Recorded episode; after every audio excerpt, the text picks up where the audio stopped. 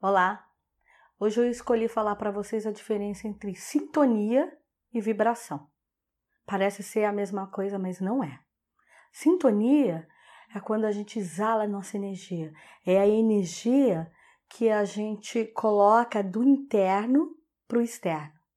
É o que eu vou lançar no mundo para captar. Então, eu lanço essa energia, que é uma energia de sintonia, que ela foi muito bem planejada. Eu coloquei, eu pensei antes de colocar aqui para fora, né? A hora que eu tô criando a minha máscara.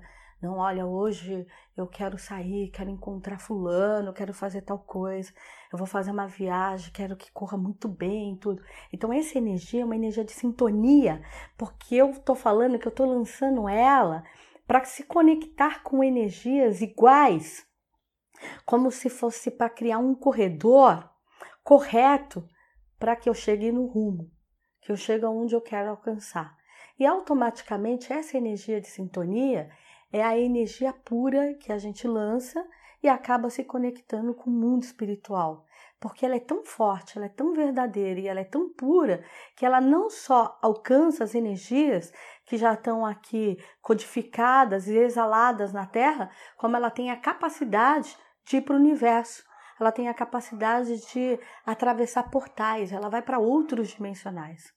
Agora, a vibração é uma energia que ela pode vir do externo para o interno, ou ela pode até sair do interno para o externo, mas são energias mal planejadas, né? Então eu tive uma ira, uma raiva aqui agora, e ali é a hora que eu tô tendo esse rompante, essa briga dentro de mim, essa raiva de alguém, uh, esse nervoso, isso. Então o meu corpo ele começa a vibrar numa intensidade que é como se eu estivesse sacudindo um copo cheio de água e comece água para todos os lugares. Então, assim, é uma, é uma saída de energia, uma perda de energia, uma captação de energia, mas que são energias que não são planejadas. São energias que saem de qualquer jeito, são lançadas de qualquer forma, ou são recebidas de qualquer forma, porque aquela hora que eu estou sacudindo, balançando, o meu corpo está perdendo energia, automaticamente. Se sai energia, o meu corpo já começa a buscar outras energias.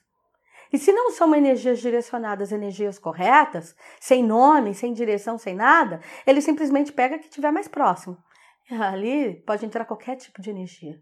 Então, a energia da vibração, ela é uma energia que a gente até chama de energia torta, uma energia que sai de qualquer forma. Então, só entra energia ruim através da vibração? Não, pode ser que entre boa.